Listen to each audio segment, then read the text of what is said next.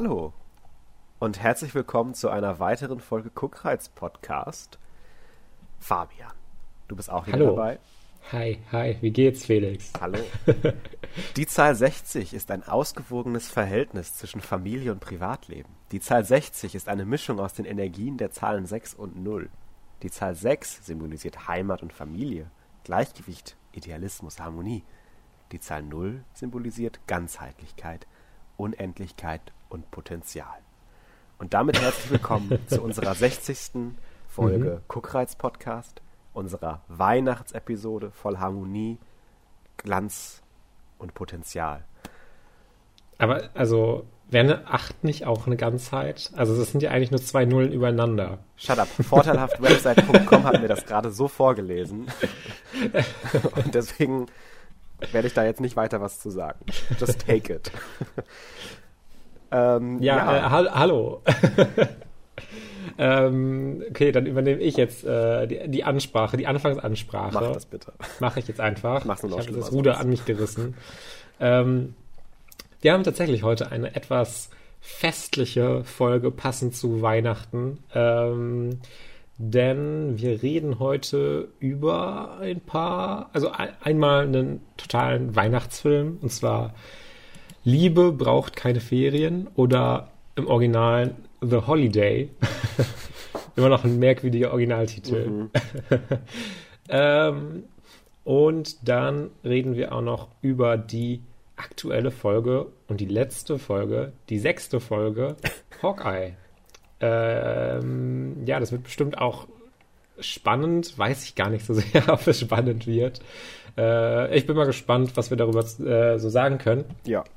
Und dann haben wir direkt dann noch äh, einen Marvel-Doppeldecker, denn wir reden dann noch über ein Double Feature im Grunde für unseren Podcast.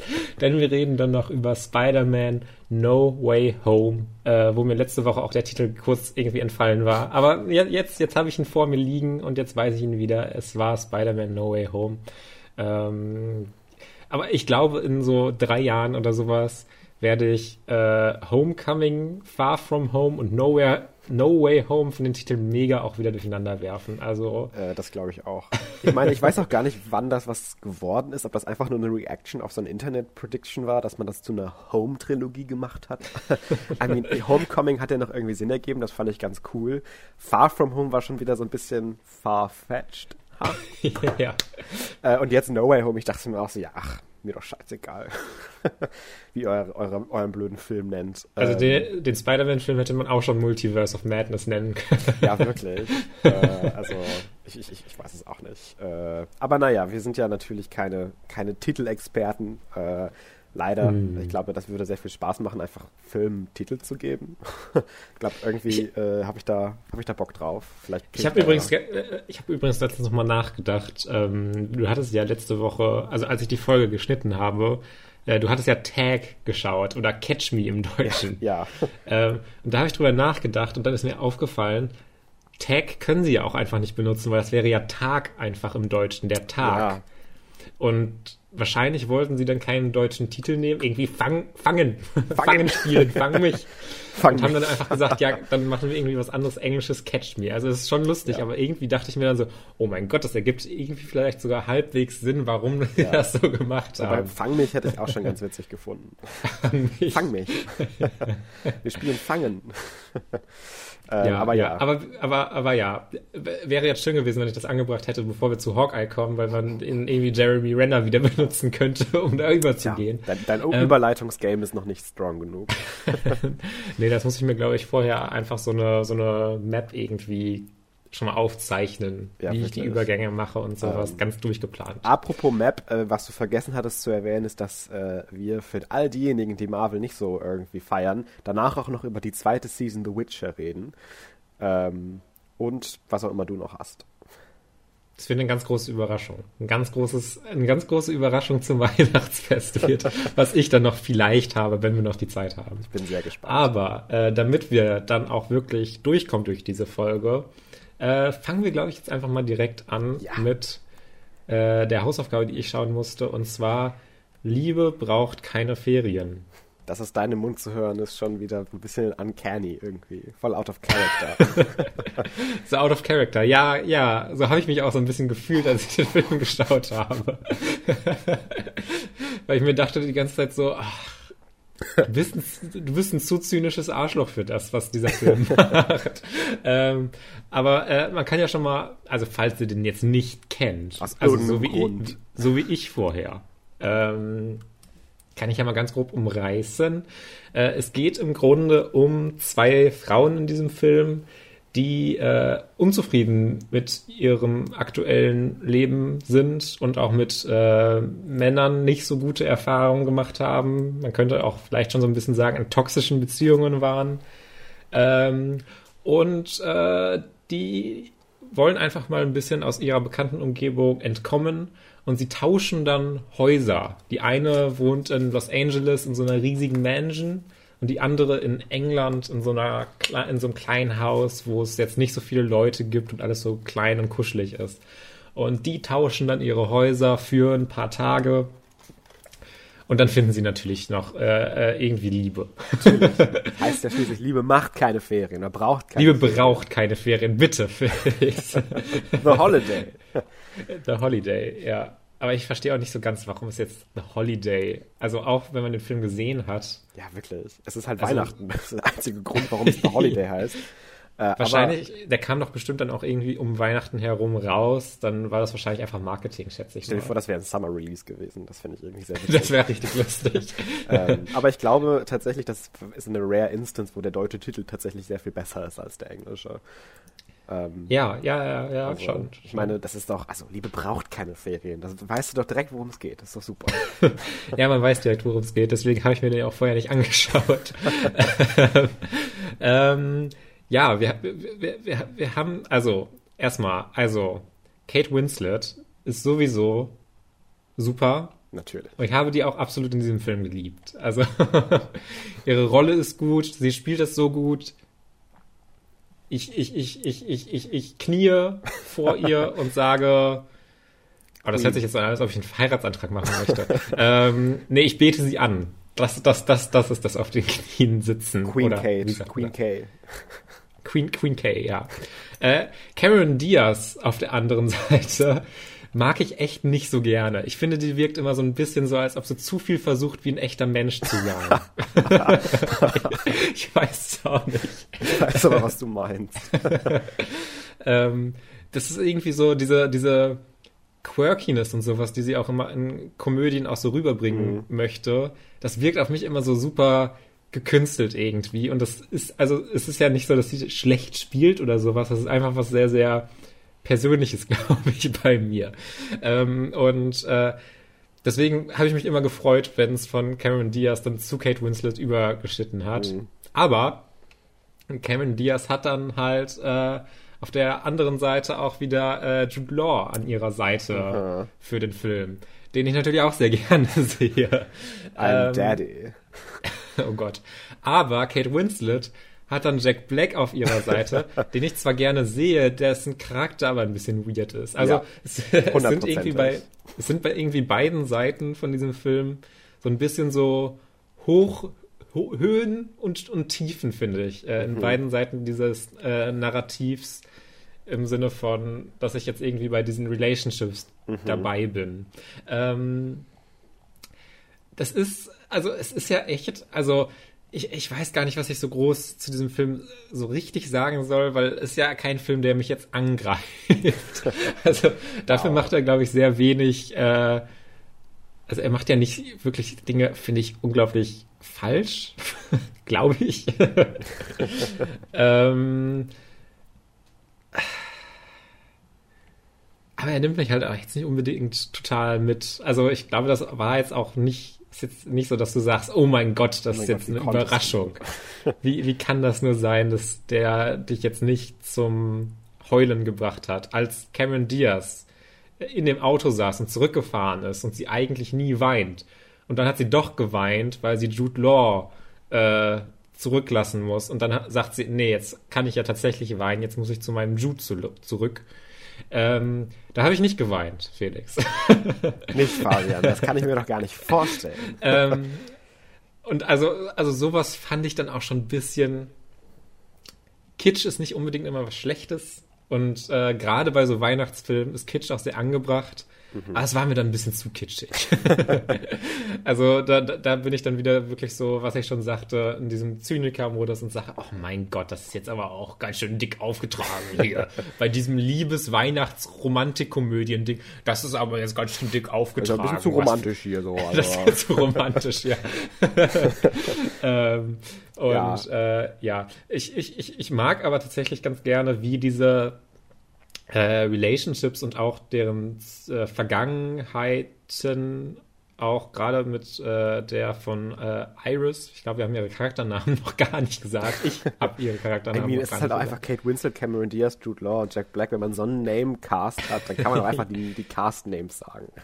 ja, äh, und ich mochte ganz gerne, wie das alles gehandelt wird, auch mit ihrer vergangenen Beziehung und wie sie da noch so dran hing und wie sie dann aber auch dann gegen Ende sehr halt auch dann diese Entwicklung hat zu sagen, ja, ist ja ganz eindeutig, dass es hier, dass du mega scheiße die ganze Zeit ja. zu mir warst und das halt nicht gut ist, was hier abläuft und äh, bei, so ziemlich.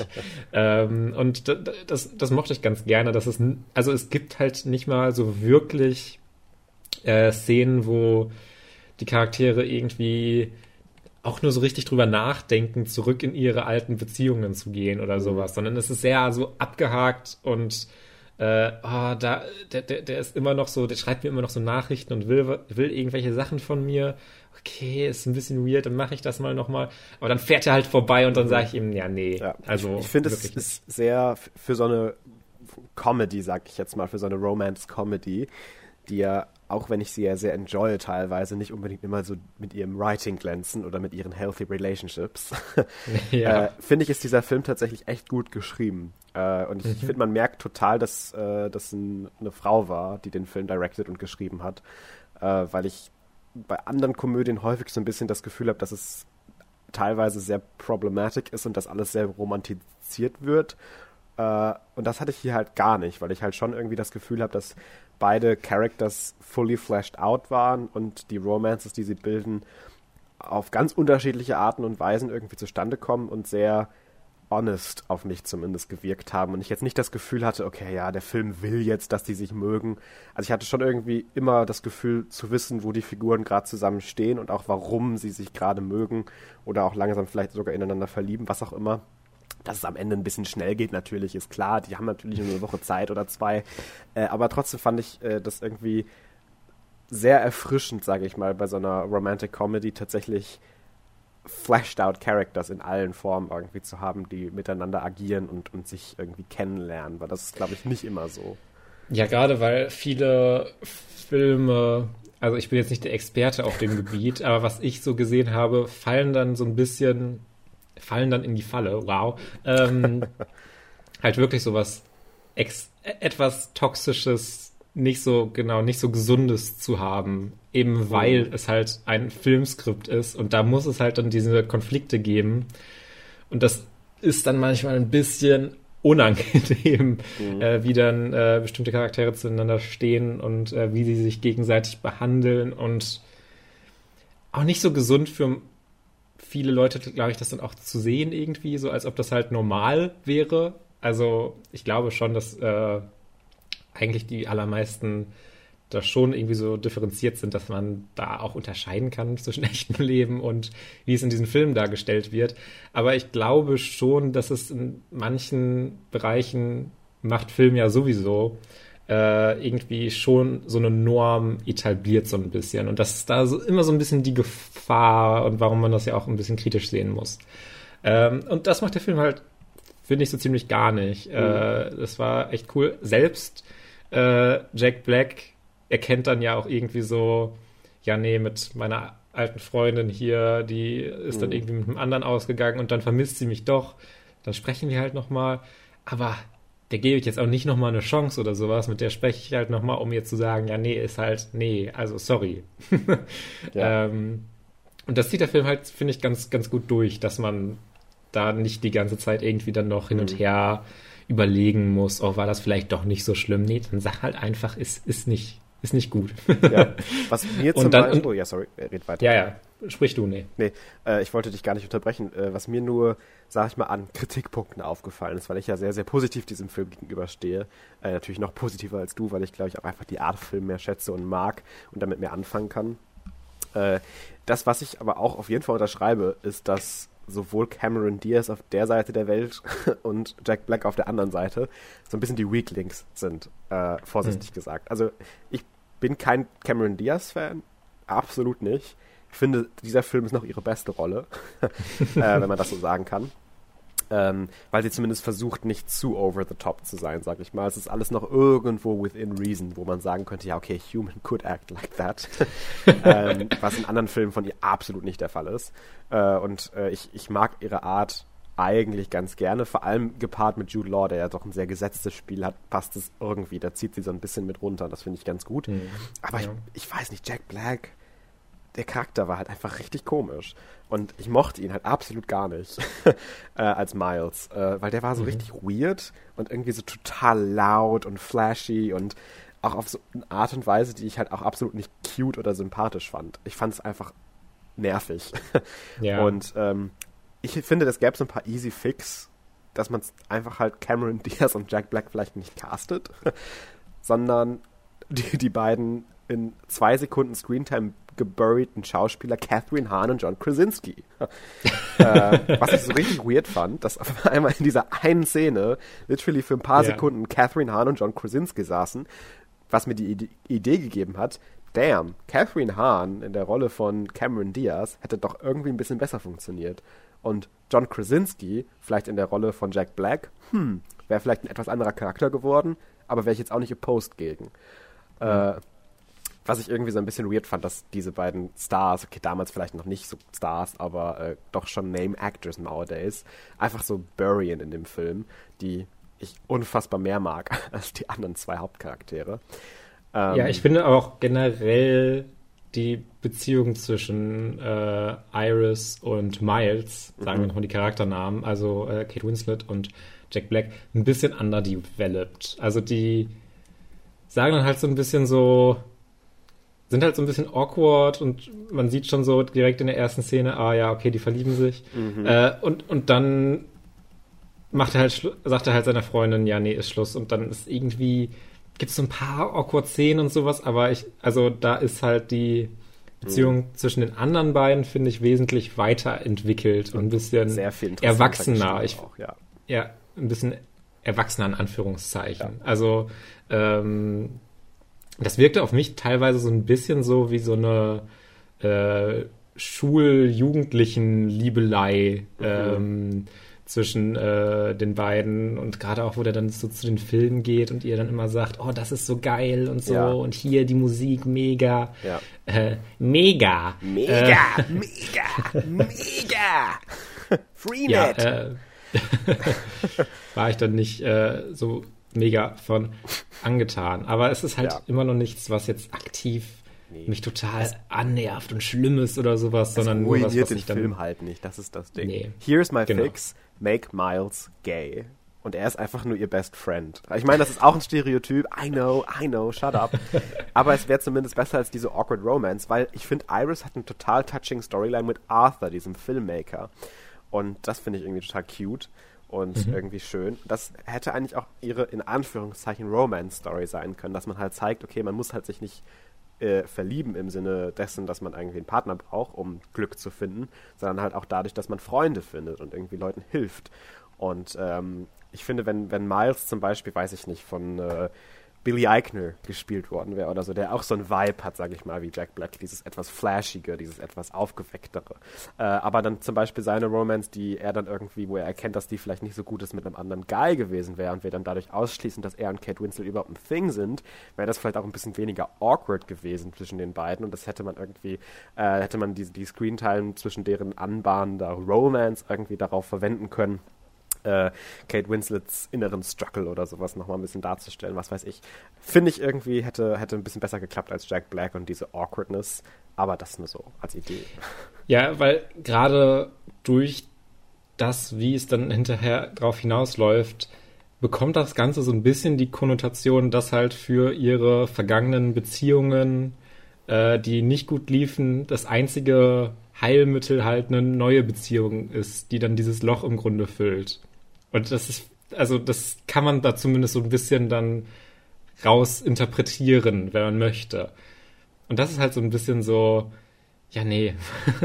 also ich, ich mag den Vorschlag eigentlich ganz gerne mit diesem, dass sie das dann so erfüllt, diesem Screenwriter nochmal zu helfen und sowas und äh, sowas. Das ist nicht immer eine zerbrochene Romanze muss nicht immer mit einer neuen Romanze geheilt werden. Genau. Äh, aber ich verstehe natürlich, warum das dieser Film dann doch so macht, weil Ja. es halt immer noch so ein Film, der einen großen ähm, großen Publikumsappeal haben soll. Und wenn da dann irgendwie am Ende die Frau dann sagt, ach nee, ich, ich bin eigentlich gerade ganz zufrieden, ich brauche gerade gar nicht in einer Beziehung zu sein, da kratzt sich, glaube ich, der, da kratzt sich der Zuschauer laut den Studios, glaube ich, so ein bisschen am Kopf und äh, weiß nicht, was er damit anfangen soll. Ja. Ist zu komplex. Ist zu komplex. Genau.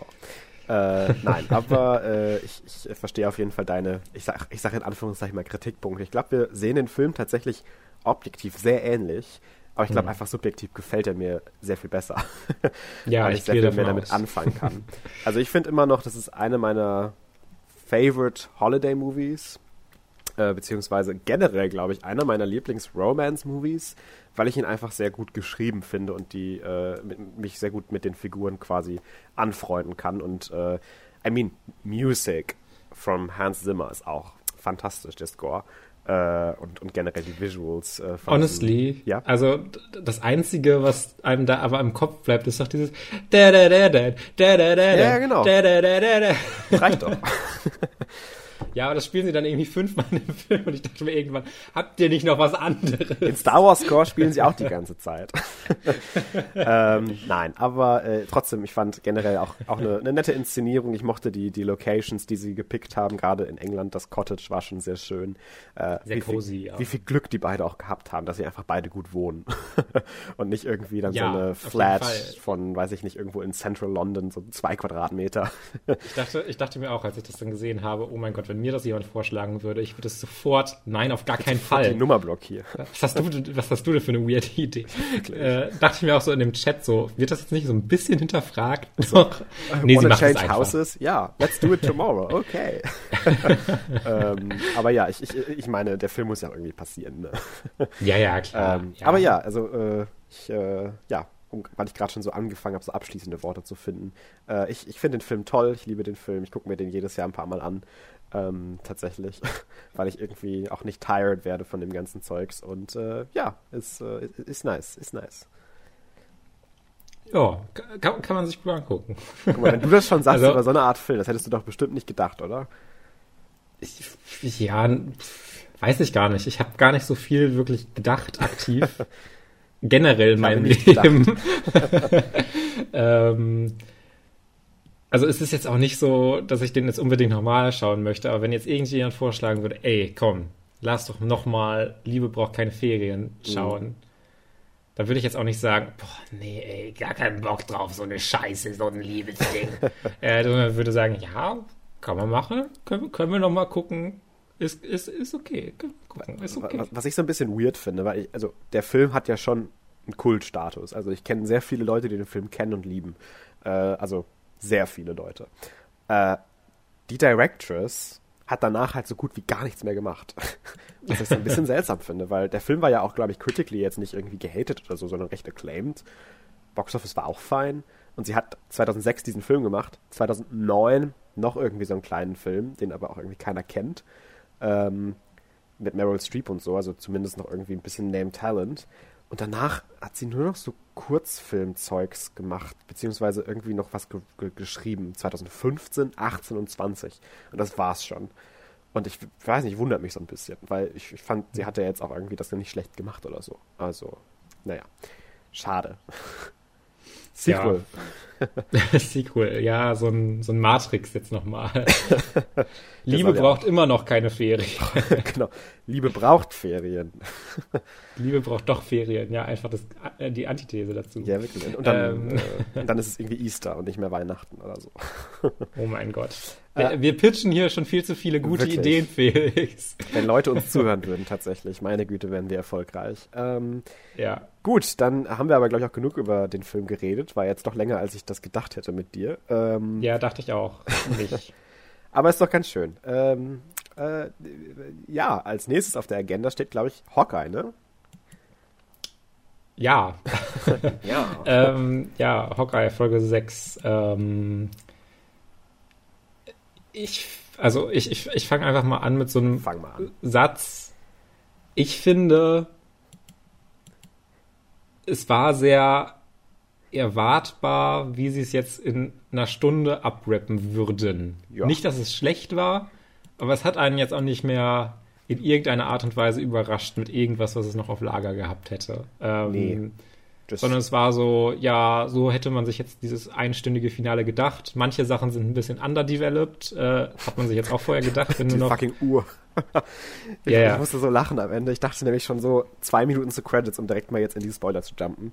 Äh, zwei Minuten zu Credits und ich dachte, die haben die das vergessen mit dieser Uhr, dass die total wichtig war und voll der McGuffin war.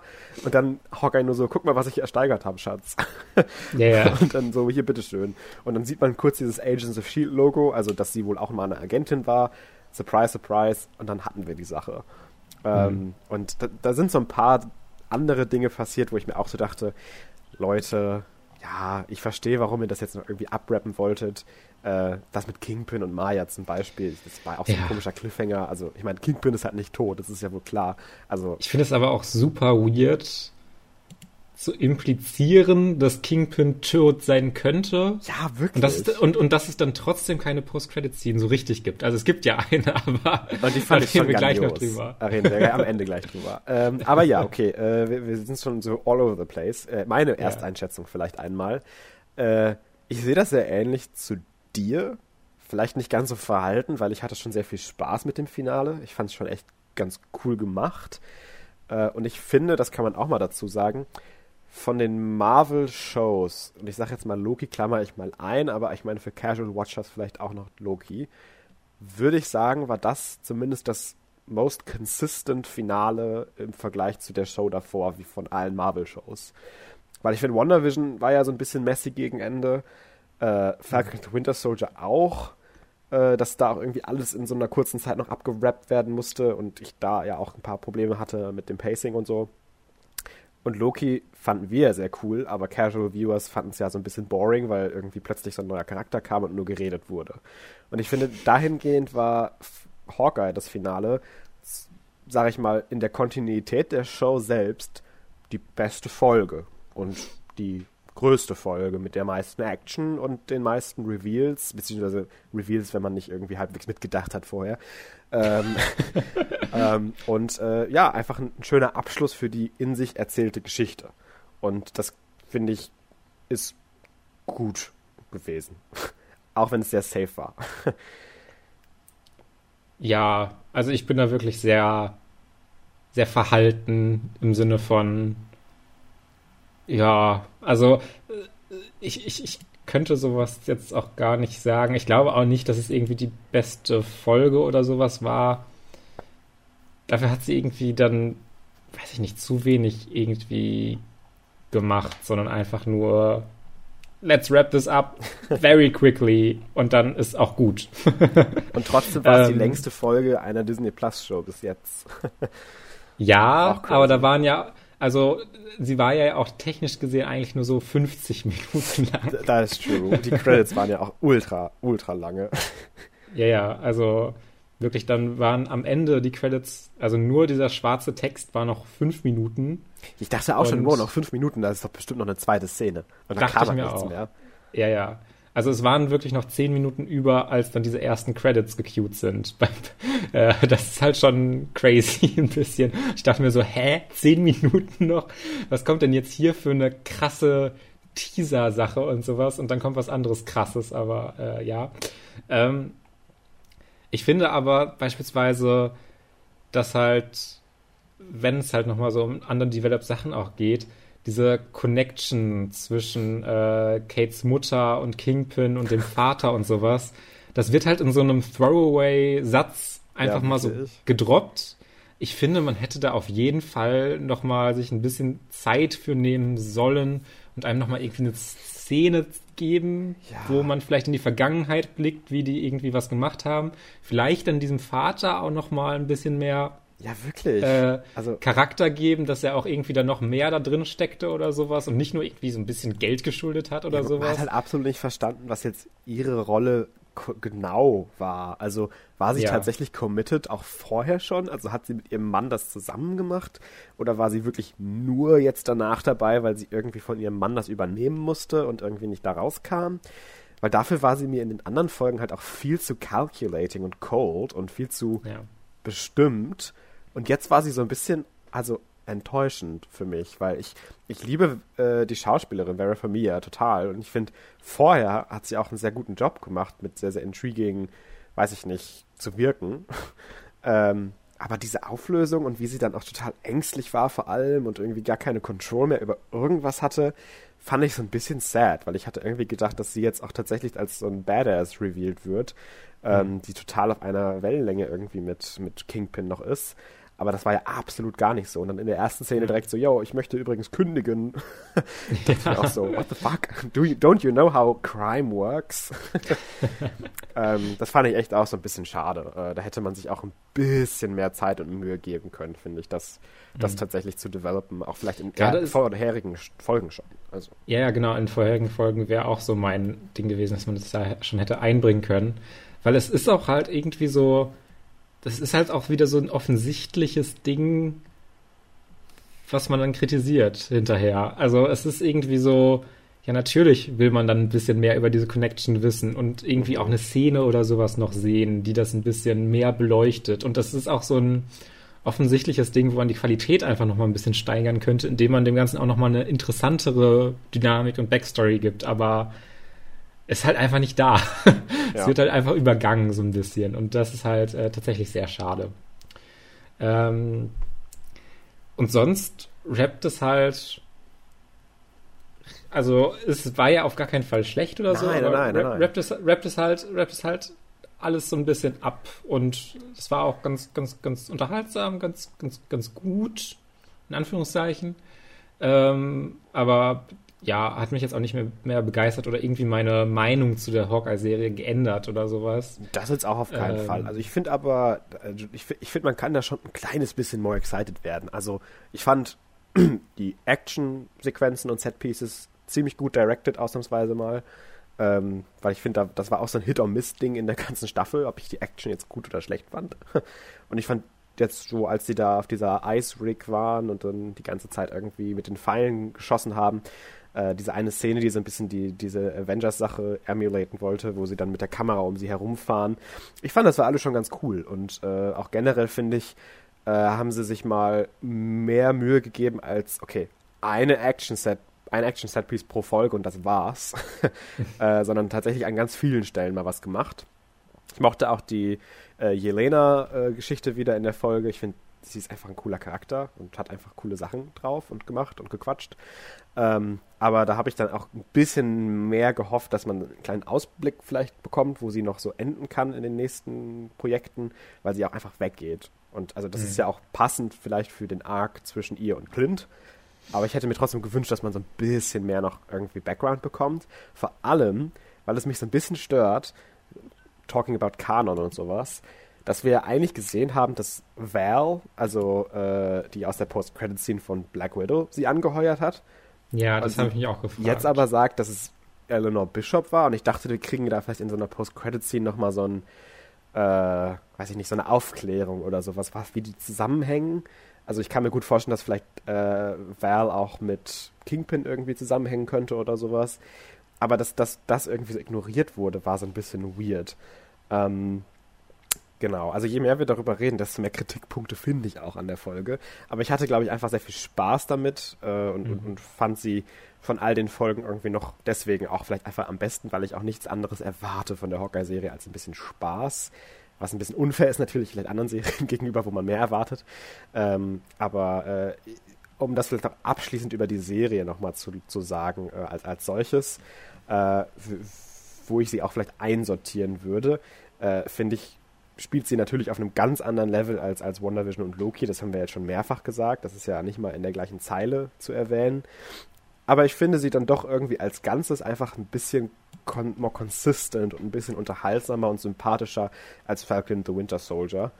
Und, hm, ja, das äh, finde ich auch, also auf jeden Fall. Und, und würde deswegen auch abschließend jetzt über die Serie urteilen. Guckt euch die doch ruhig an zu Weihnachten, binge die doch ruhig. Es ist total unkompliziert, es ist total Zuckerwatten, Spaß, Action-Dings, Gedöns mit ganz coolen Charakteren. Äh, und ja, ich, ich fand das Ende schön, wo sie dann alle zusammen Weihnachten feiern und sie jetzt auch offiziell mehr oder weniger auch Hawkeye ist. Und äh, ich freue mich sehr, dass wir jetzt Kate Bishop im MCU haben, weil sie ist einfach ein sehr cooler Charakter und auch super gespielt von Haley Steinfeld. Und freue mich auch, dass wir hoffentlich Jeremy Renner los sind. äh, ja, das ist äh, eine interessante Hoffnung. Äh, ich wollte auch noch mal irgendwie sagen, ich fand Kingpin wirkt auch super weird in dieser Folge, weil er wirkt überhaupt nicht wie so ein bedrohlicher Crime Lord, sondern wie so ein Buff-Superheld selber, wo er dann gegen Kate kämpft und sonst auch so ein bisschen unbeholfen in diesem Angriff auf das Gebäude, was halt gegen diese Rollenspielleute, wo, wo er halt auf ganzer Linie versagt. Also irgendwie ja. kommt da halt so gar keine Bedrohung rüber, finde ich. Das muss ich auch ähm, sagen. Also ich, ich finde, also er hat halt so in manchen Szenen ganz gut gespielt, also auch so seine Voice und so, die er nutzt, das ist natürlich ganz cool. Und dass er halt auch vielleicht so ein, zwei Action-Andeutungen hat, so wo er so vielleicht Kate einfach mal so am Anfang so wegschmeißt oder sowas, keine Ahnung. Ist ja auch fein. Aber ich fand es schon sehr seltsam, dass sie sich halt einen Outright Fight liefern. Ja, ja. Und ja. also er, er, ist ja wohl irgendwie, was ich so gehört habe oder auf YouTube mal so eine Szene gesehen habe, ist halt auch einfach, glaube ich, einfach so ein, so ein ganz guter Kämpfer oder irgendwie so ein, mhm. so ein, ja, so ein Bulle von, von Mann, der irgendwie einfach nur wegschmeißen muss, äh, um, um irgendwie zu gewinnen. Ähm, aber es sah halt irgendwie so ein bisschen unbeholfen aus, wie er halt irgendwie dann vorweg, vorwärts stolpert yeah. und sie einfach so greift und so durch den ganzen Raum schmeißt. Äh, fand ich ganz witzig. Und, und sein fucking Hut. Das sah auch so peinlich aus mit dem Hemd da drunter. Ich weiß gar nicht, was sie sich bei gedacht haben, dass sie den nicht in einen normalen Anzug stecken, wie am Anfang in der ersten Szene, wo er da saß. Und mhm. ähm, ja, das fand ich auch so ein bisschen schade, äh, dass sie ihn, ich will nicht sagen gewastet haben, so schlimm fand ich es im Endeffekt doch nicht, weil ich kann mir auch gut vorstellen, dass Fans auch eine Actionsequenz wollten mit ihm.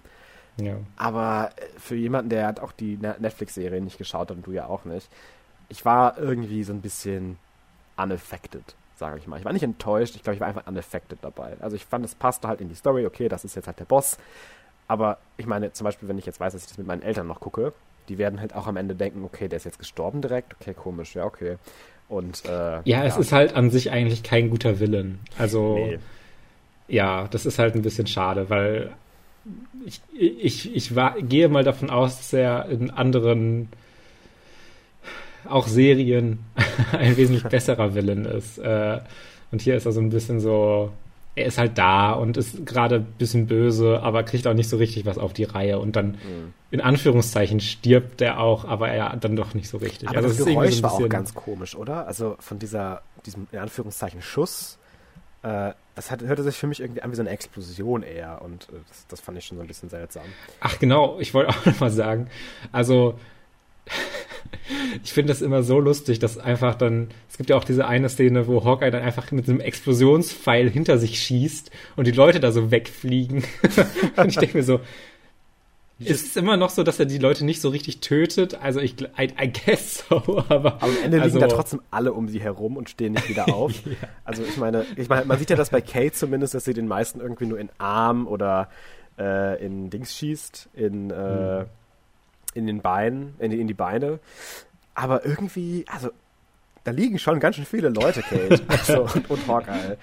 Ähm, ich bin mir nicht so sicher, ob es äh, nicht doch ein paar Casualties gab, um es mal ganz also da, da, auszudrücken. Da, daran will ich mich jetzt auch nicht zu viel aufhalten. Ich finde es nur irgendwie immer ganz witzig, wie dann dieser lustige Hawkeye mit seinen Trickpfeilen rum, rumspringt und dann einfach so einen Explosionspfeil rausholt, der irgendwie wie eine Granate auch wirken könnte und dann ein paar Leute in die Luft jagt. Oder auch einfach wieder ein paar Leute so schrinkt mit den äh, Ja, die sind auch garantiert auch tot. Ich meine, was, tot. was macht denn die Eude mit diesen, die, mit diesen Leuten? Die pickt die da raus und zerstückelt die brutal mit ihrem Schnabel. Also, Ach ja, die aber verfüttert die wahrscheinlich noch an ihre Jungen. ja, also wie du schon sagst, wir müssen uns da gar nicht so dran aufhalten, dass es irgendwas Schlimmes sei. Also es ist halt einfach Nee, schon nee. ganz witzig. Also dass Ja, man ja. diese, man, man, man macht immer so extra Szenen, um drauf zu achten. Oh, guck, die, die töten die gar nicht. Schau mal, wo sie hinschießen. Das ist ja das Bein. Ja. Und dann in anderen Szenen ist es halt einfach scheißegal, was die machen. ja, wirklich, äh, finde ich auch immer ganz witzig. Aber also ich bin ja, also wirklich, wenn man auf eine Hawkeye-Serie Bock hat, äh, dann sollte man das auf jeden Fall schauen, würde ich auch sagen. Ähm, da delivert das sehr. Ähm, und wenn man so ein bisschen kritisch, glaube ich, schon im Vorhinein dagegenüber eingestellt ist Mhm. und äh, auch so ein bisschen zu viel MCU vielleicht auch wieder hatte oder sowas, dann kann man es auch gerne lassen, glaube ich. Ja, Das ist halt so sehr eine Serie, die halt das bedient, was sie bedienen ja. will und möchte und wie es auch gemarketet ist. Und das ist auch dann so ganz okay und cool. Aber die Post-Credit-Scene war cool. Ach genau, da wollten wir auch noch drauf Ganz kurz. kommen. Also ich, ich, ich, Das- ich hatte auch nicht ja. erwartet, dass, dass nach diesem sehr happy und, und jolly Ende äh, noch irgendwie was Ernstes kommt. Also ich hatte gehofft, dass noch irgendwas geteased wird. Aber Mhm. ich, ich weiß nicht, ich fand es irgendwie cute. Ich fand es ganz süß. Und ich fand, äh, es war total catchy und ich hatte eine gute Laune. Und ich war tatsächlich irgendwie in so einem Moment der, der Clarity, als ich dann da dieses Musical für fünf Minuten mir angeguckt habe äh, und dann die Avengers da alle kamen. Ich, ich war irgendwie so, so fast schon berührt davon zu sehen, äh, wie, wie, wie weit das MCU gekommen ist, dass man jetzt halt einfach in irgendwelchen Serien so Meta-Jokey-Musicals einbaut über die Events von irgendwelchen anderen Filmen. Es ist schon ein bisschen crazy, wenn man dann mal so drüber nachdenkt, dass irgendwie Avengers 1 basically auch im Kanon des MCUs existiert, jetzt als Musical. Äh, it's weird, aber ich fand es irgendwie total cool und hatte sehr viel Spaß dabei, einfach wie over the top und, und weird das Ganze war. Und es war ein ganz schöner Abschluss, finde ich, für diese Art von Serie. Ja, äh, du hattest es gerade erst nicht erwähnt, deswegen, äh, man sieht dann nochmal eine längere Version des Musicals, so. das man schon ganz am Anfang kurz, dieses Avengers Musical, das man ganz am Anfang schon Ja. kurz gesehen hatte, wie sie New York retten. Ähm, und äh, ja, das ist eine ganz schöne Post-Credit-Scene. Ähm, ich finde auch eigentlich so ein bisschen das. Also ich würde mir wünschen, dass alle Post-Credit-Scenes einfach nur so ein bisschen fun und dumm sind. ich finde immer dieses sehr, sehr ernste Getease und sowas. Und oft gibt es halt auch nicht so viel zu teasen. Und es gibt Ja. trot trotzdem irgendwelche ernsthaften Dialoge, die dann irgendwas Großes nochmal anmachen, äh, ankündigen wollen. Ähm, mag ich das eigentlich ganz gerne. Äh, aber dann sind wir, glaube ich, auch durch mit Hawkeye. Wir haben ja noch ein großes Marvel-Thema, zu dem wir noch kommen können. Und zwar Spider-Man. Ich weiß nicht, warum ich das so gesagt Ich war auch habe. grad so, kommt da noch was? Spider-Man. Spider-Man No Way Home äh, haben wir im Kino gesehen, direkt am Mittwoch Oh zum ja. Release-Tag. Äh, crazy. Ähm, zweieinhalb Stunden Film, Die sehr schnell vorbeiflogen. wollte ich nochmal sagen. Äh, die ziemlich schnell vorbeigingen, ja, würde ich auch sagen. Ähm, wie steigt man da jetzt ein?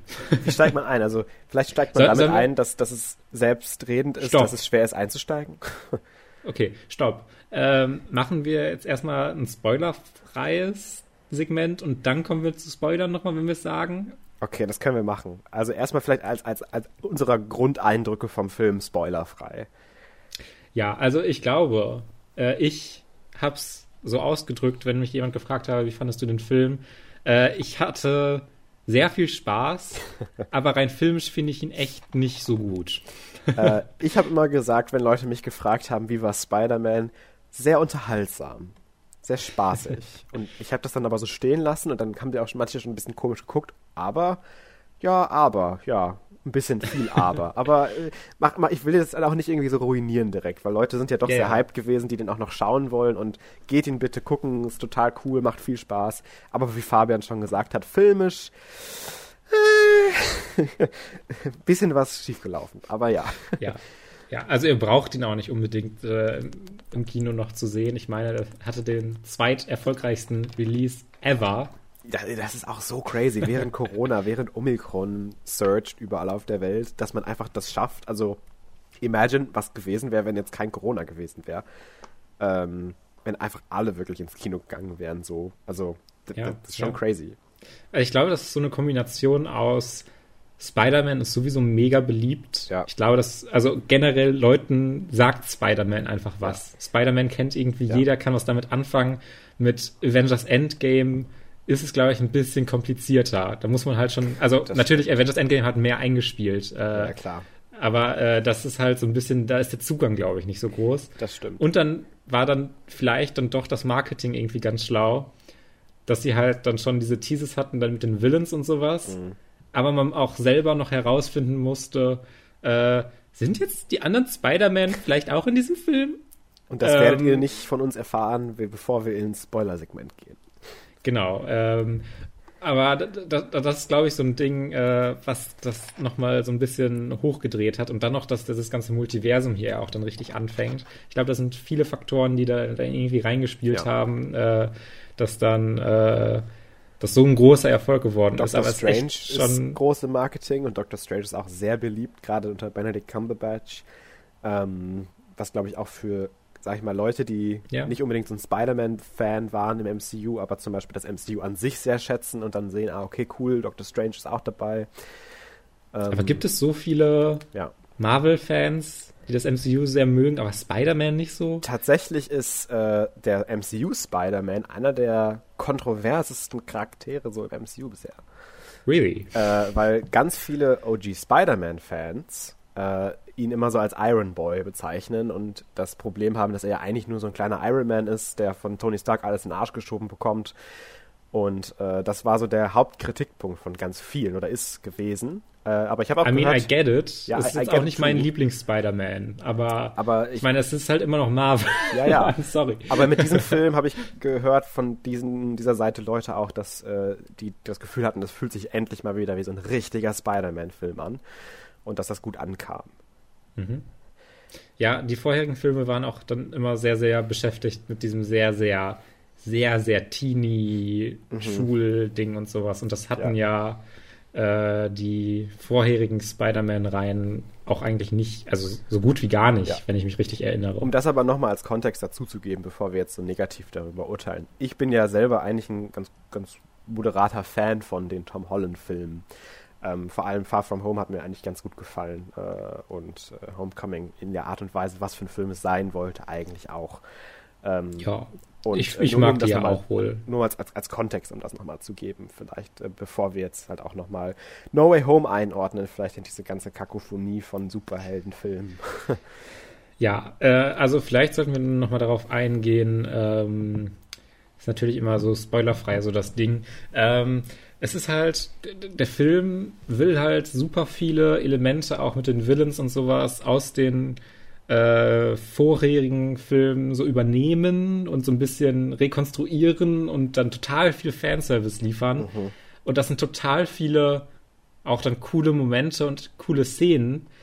Aber das Zusammenführen von diesen Szenen und wie was dann zusammenhängt und führt und wie Charaktere dann mit anderen Charakteren umgeht und umgehen und äh, wie das alles so wirklich der Zusammenhang im Großen und Ganzen der brückelt, finde ich, total. Der ist mhm. nicht so gut ausgearbeitet und man, also ich saß da wirklich an ganz vielen Stellen so mit so einem Fragezeichen über dem Kopf. Also, ähm, ja. wo ich mir echt so dachte, hä? also das ist alles ja. sehr, sehr merkwürdig geschrieben gerade. Auf jeden Fall. Und äh, das, also es überrascht mich auch teilweise so ein bisschen, dass der auch generell auch bei Marvel-Fans so mega gut im, im Schnitt ankommt, weil ich finde, es gibt so schon auch so ein paar inkonsistenten mhm. Inkonsistenzen im MCU an sich. Hundertprozentig. Allein Doctor Strange ist ja, so genau. out of character und so, ja, so weirdly represented, auch so weak dargestellt.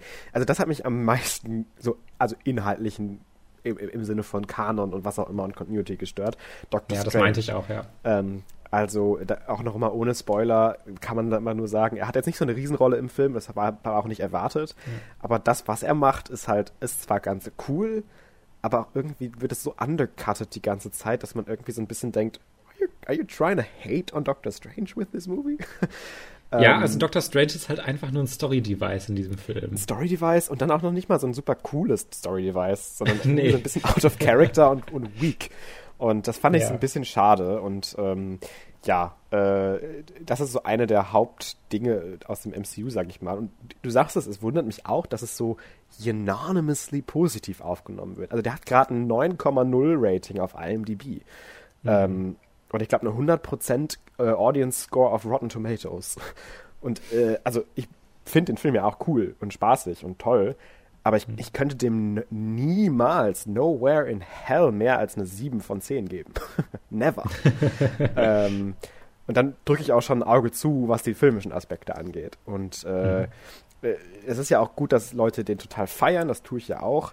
Aber es wundert mich dann doch, dass, wie du schon gesagt hast, anscheinend echt so die MCU-Aspekte gar nicht mal so wichtig waren in diesem Film, sondern mhm. halt wirklich die Spider-Man-Aspekte. Ja, den, ja. Mit den Villains und, und, und allem möglichen drum und dran. Ähm, Total. Und äh, ja, und um nochmal auch auf das zurückzukommen, was du gesagt hast, mit, dass die einzelnen Teile ganz cool sind, äh, das sehe ich auch genauso. Also ich finde manche dieser, dies, dieser Szenen, und da können wir auch vielleicht gleich dann äh, ins Spoiler-Territorium übergehen, äh, manche dieser Szenen gehören zu meinen Favorite Scenes in irgendwelchen Spider-Man-Filmen oder auch vielleicht im MCU zu some of the most profoundly directed Film-Scenes äh, in, in, innerhalb des MCUs in, in, in diesem Charakter, in der Continuity aber, aber es passt halt absolut gar nicht zusammen. Es ist halt wie so ein Puzzle mhm. mit richtig schön gemalten Teilen und man setzt es halt falsch zusammen. und am Ende ergibt es halt keinen Sinn, beziehungsweise sieht auch nicht mehr so schön aus. Ja. Und das, das finde ich einfach sehr schade, weil irgendwo hier drin steckt ein richtig guter Film. Mhm. Nur halt tief irgendwo hier drin. Ja, ja, und das ist tatsächlich so ein bisschen das Ding, dass der Film es nicht so richtig schafft, das alles so zu verbinden. Ich mag ganz gerne, wie er es alles irgendwie etabliert und dann auch, wie er es dann enden lässt und ausläuft. Mhm. Aber irgendwie dieses ganze Mittelding, wie alles zusammenkommen soll, das funktioniert nicht so richtig. Und bei mir kommt auch auf jeden Fall noch so ein bisschen damit dazu, dass es alles so super unkreativ auf mich wirkt. Es hat so wenig Eigenes. Es macht so viel oh, wir verbinden jetzt diese Filme und das wirkt alles teilweise einfach so krass. Produzenten machen hier einen Film statt mhm. kreative Regisseure, äh, dass mich das dann nicht aktiv während des Filmes stört. Ähm, ich hab, ich denke da dann halt gar nicht dran und habe dann Spaß mit dem Film. Mhm. Aber im Nachhinein denke ich mir halt so, ja, also so viel eigene Identität und eigenes Cooles macht der Film leider nicht, was dann bei mir hängen bleibt, sondern er verlässt sich so sehr auf die Stärken mhm. von alten Filmen und auf diesen Fanservice. Und das finde ich dann so ein bisschen. Total. Schade. Und ja. Äh, ja, also wir können ja jetzt vielleicht auch in den Spoiler-Raum übergehen, nochmal kurz, um vielleicht ja, noch so gerne. ein, zwei spezifische Sachen anzusprechen. Also, wenn ihr den Film noch nicht gesehen habt und nicht gespoilert werden wollt, dann skippt zur nächsten Timesequenz. Ähm, die sind ja wie immer in der Beschreibung. Äh, okay, mhm. los geht's. Ähm, du hast es gerade angesprochen, deswegen will ich da direkt vielleicht mal drauf zu sprechen kommen. Das Ende und der Anfang. Mhm. Haben auch bei mir am besten funktioniert. Vor allem das Ende, weil ich fand, äh, nach, nach dem dritten Akt-Fight, nach dem Klimax, klimaktischen großen Brawl auf der äh, New Designed äh, Dingsterbumster, Freiheitsstatue, fühlte sich es als, als ich plötzlich nach einem ganz anderen Film an. Ich weiß nicht, ob es dir das auch so ging. Äh, mhm. Ich hatte plötzlich das Gefühl, wow, das ist ja tatsächlich directed und nicht nur am Computer entstanden. ähm, vielleicht ein bisschen unfair, ich finde, es waren noch andere schöne Szenen dabei, aber egal. Äh, und es hatte einfach ein ganz anderes Gewicht plötzlich, der Film. Weil äh, es ist nämlich mhm. so, dass Peter am Ende sich dafür entscheidet zu sagen, ich sehe, wie viel Chaos jetzt irgendwie wegen mir entsteht. Äh, wir machen den Spell nochmal, nur dass diesmal wirklich alle Leute vergessen, wer Peter Parker ist. Ähm, weil er halt sieht, dass äh, auch seine Freunde verletzt werden, dass Aunt May vorher gestorben ist. Äh, wegen Sachen, die er halt äh, zu verantworten hat auf irgendeine Art und Weise. Ja, und dann äh, wird es tatsächlich durchgezogen. Dr. Strange macht diesen Spell und äh, ja, Peter nimmt sich vor äh, und, und sagt es äh, Zendaya, seiner Freundin, auch vorher, MJ, ähm, ich werde dich finden und ich werde dir alles erklären und dann kommen wir wieder zusammen. Und ich dachte schon, ja, okay, das ist wahrscheinlich dann irgendwie am Ende der, der, der, der Closing Shot, dass er irgendwie vor Zendaya steht und lächelt und dann Credits, weil mhm. man weiß ja, dass es irgendwie weitergeht. Aber dann geht der Film halt weiter. Dann sieht er sie halt wieder da, wo sie arbeitet, in diesem äh, Café geht rein und sieht aber auch, wie, wie äh, sie dann da steht und lächelt total und er denkt, dass sie ihn auch zurück anlächelt, aber tatsächlich kommt Ned hinter ihm rein äh, und die beiden sind immer noch super befreundet und quatschen irgendwie übers College, dass sie reingekommen sind endlich, äh, weil sie jetzt eben nicht mehr mit Peter Parker assoziiert werden und äh, deswegen in kein College kommen. Das war auch so eine kleine Plotline in dem Film. Ähm, ja, und dann, dann bereitet er sich tatsächlich vor, äh, ihr das alles irgendwie so zu sagen, hat seinen Zettel in der Hose, äh, und ist auch kurz davor, was zu sagen. Also hat irgendwie schon was bestellt, keine Ahnung. Äh, und dann sieht er aber ihre Wunde irgendwie am Kopf wieder, wo ein Pflaster drüber klebt und er ist daran erinnert, dass er das war und dass wegen ihm seine Freunde in Gefahr sind. Äh, dann zerknüllt er den Zettel, tut ihn wieder in seine Hosentasche und sagt nichts und geht raus. Und äh, das war's. Und sie lernen sich nicht neu kennen in diesem Film zumindest. Und äh, er lässt sie in dem Unwissen darüber, wer er ist und äh, dass sie jemals jemanden wie Peter Parker gekannt, geschweige denn gedatet hat. Ähm, und das fand ich sehr unexpected und sehr mature, fand ich, ja. für den Film und hat mir sehr, sehr, sehr gut gefallen, weil es sich sehr stark und sehr, sehr, weiß ich nicht, schwer angefühlt hat, vielleicht für so einen Film, der ansonsten sehr viel Zuckerwatte war. Mhm. Ähm, ja, ich mag es auch sehr, weil das dann ja auch tatsächlich so ein bisschen ein, etwas, ja, melancholisch mhm. ist jetzt schon zu stark, aber zumindest kein so ein Happy End, End nee. ist, sondern so ein bisschen eins, oh, da ist ja ein bisschen was passiert und das hat jetzt tatsächlich auch diese Konsequenz. Äh, aber da ist halt wieder, wie das auch zusammenführt, weil dann Doctor Strange am Ende dann diesen Zauber macht dass dann alle Leute vergessen, wer Peter Parker ist. Aber würde es nicht reichen, wenn alle Leute dann doch nur vergessen würden, wer Spider-Man ist? Ja, also. Also das ist halt irgendwie wieder so, dieses, dieses, dieser gesamte Plot ist halt irgendwie so komisch konstruiert und ich verstehe das ja. mit diesen Zaubern noch das nicht so ich ganz. absolut nicht gecheckt. äh, da, da sollte ich, will ich auch gar nicht drüber nachdenken, weil ja. das, was, was, das, was mir schon super gefallen hat an dem Film, will ich nicht noch kaputt machen mit Logik. ähm, aber ich weiß total, was du meinst. Es ergibt auch absolut keinen Sinn. Ähm, ja, ich, ich fand das dann irgendwie wieder so ein bisschen weird. Und wie gesagt, das ist halt genau das, was wir schon angesprochen haben, was dann wieder in so einer Szene kommt. Das, das einzeln für sich ist mhm. das halt super cool und auch gut umgesetzt. Ja. Aber irgendwie kommt das alles nicht so natürlich ineinander zusammen, sondern es wirkt zerstückelt und ja. irgendwie dann wieder zusammengesteckt, obwohl es nicht so ja. richtig passt. Ja, und am Ende ist er dann auch bei äh, Aunt Mays Grab und dann kommt auch Happy dahin ähm, und äh, redet nochmal kurz mit ihm und äh, die Message des Films wird auch nochmal einmal einem ins Gesicht geschleudert, aber das fand ich jetzt auch nicht so schlimm äh, im Sinne von, äh, dass man irgendwie Sachen tun soll, die richtig sind, irgendwie, keine Ahnung. Ähm, with, great, with great power must also come great responsibility. Das, was halt irgendwie jeder Film als Message hat. Ähm, dass, dass, dass man gute Sachen machen soll. Ja, wow. war, doch, war doch so, oder? Also, das ist ja mal daring. Ähm, man soll irgendwie das machen, woran man glaubt. Ich, ich habe kein, immer an das gute. Menschen glauben, irgendwie sowas mit Glauben. Ähm, es war wohl nicht ganz so durchschlagend, aber äh, war auch eine ganz schöne Szene dann mit Happy nochmal. By the way, ich wollte es auch nochmal erwähnen. Ähm, das hatte ich auch auf Twitter mitbekommen, dass da einige Fans auch nicht so zufrieden sind. Es wird sich tatsächlich scheinbar auch sehr lautstark darüber beschwert, dass es für diesen Peter Parker keinen Onkel Ben was? Ben gibt. Das, das, das, das äh, finde ich seltsam, dass sich darüber Ja, ich finde das auch super seltsam. Wir haben doch schon zwei Uncle Bens, die gestorben sind. Ja. Jetzt haben wir halt eine Aunt May, die gestorben ist. Also da, da wird dann irgendwie argumentiert, dass äh, Onkel Ben halt so super wichtig zu dem, oh Gott, meine Stimme gibt auf. Oh nein. Äh, zu dem Charakter Spider-Man gehört.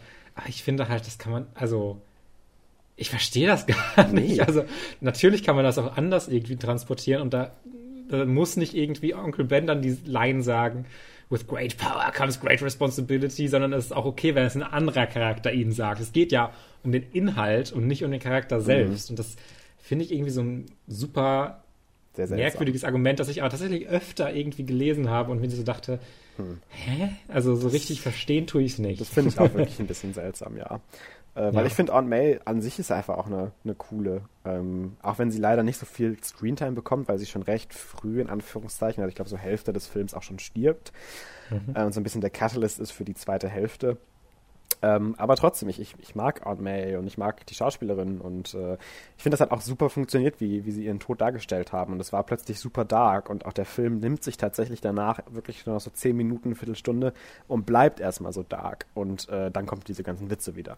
Ähm, mhm. Aber äh, ja, das war nicht schlecht. Und ähm, auch generell, wie er hinterher nochmal am, am Grab dann steht und äh, dann sich entscheidet, okay, ich schaffe das jetzt, äh, mietet sich irgendwie so eine kleine Bruchbude, ist jetzt irgendwie versucht jetzt ins College zu kommen wieder äh, und baut sich einen eigenen Suit, nicht mehr irgendwie mit Stark Tech, sondern halt selbst zusammengeschneidert.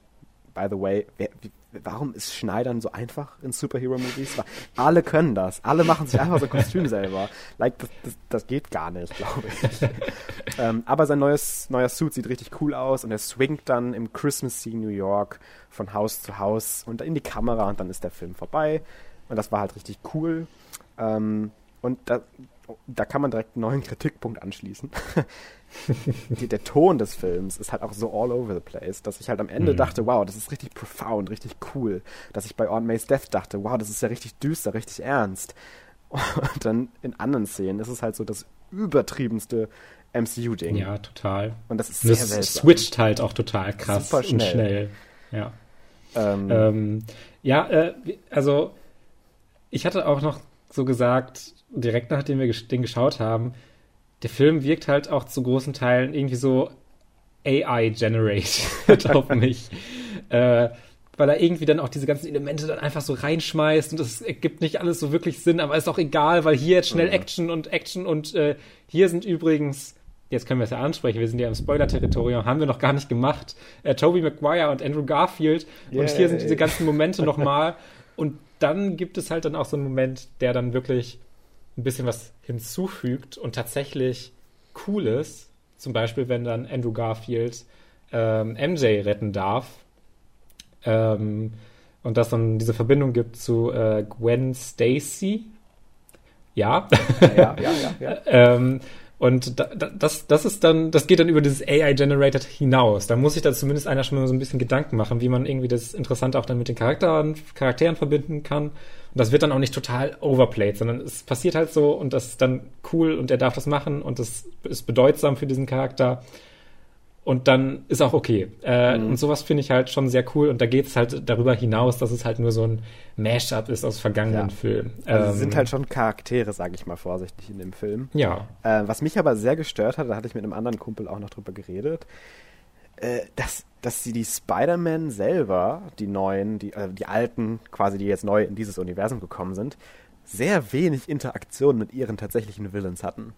Und das fand ich so ein hm, bisschen ja. schade. Dann gab es immer so eine Szene, kurz, dann zum Beispiel, dass Electro irgendwie jetzt sieht, dass er Peter Parker ist, wo ich mir auch so dachte, warum ist er dann überhaupt in die Welt gezogen worden, wenn nicht eigentlich das Spell war, dass nur Leute und sowas in, in das MCU kommen, die wissen, wer Peter Parker ist oder dass Peter Parker Spider-Man ist, aber egal. Äh, und dann sagt er irgendwie so, ich dachte irgendwie die ganze Zeit, dass, dass Spider-Man schwarz wäre, schade. Äh, was ja auch so eine leichte Reference irgendwie auf ähm, Miles Morales ist. Ja. Ähm, aber das war's dann auch schon wieder mit Electro. Und dann hat man eine kurze Szene, wie Doc Ock mit Toby redet, oh boy, you look old oder sowas. Keine Ahnung, was er gesagt hat. Und dann war es das auch wieder. Mit Green Goblin ist, mhm. glaube ich, gar nichts, außer dass er ihn kurz hinten stabbt und da passiert ja auch nichts. Und das ja. fand ich so ein bisschen schade, dass man halt diese Möglichkeiten, was das alles geben könnte an, an, an Story und, und an, an, an, an äh, Dialogen und an Momenten zwischen den Figuren, nicht ausnutzt und das alles sehr schnell aufeinander im dritten Akt irgendwie folgt mit den Interactions und das Multiverse-Ding an sich äh, gar nicht mal so super duper prominent rüberkommt. Weil wenn man hm. diese Filme nicht mehr präsent hat, die anderen Spider-Man-Filme, sondern nur noch so grob eine Idee hat, dann denkt man sich, ach cool, ja, den kenne ich ja irgendwoher, den Charakter. Aber dann mhm. ist es einem auch egal, weil jetzt sind sie ja im MCU und sehen auch irgendwie anders aus. Und äh, ich finde, das ist so eine kleine Missed Opportunity, dass man da über den Plot, über Interaktion, Dialoge nicht noch mehr das rausgekritzelt hat, vielleicht äh, was möglich gewesen wäre.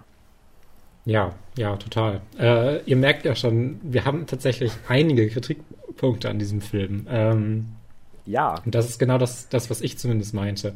Der ist halt super spaßig und dieser Fanservice funktioniert halt bei uns beiden, glaube ich, auch sehr gut. Ja.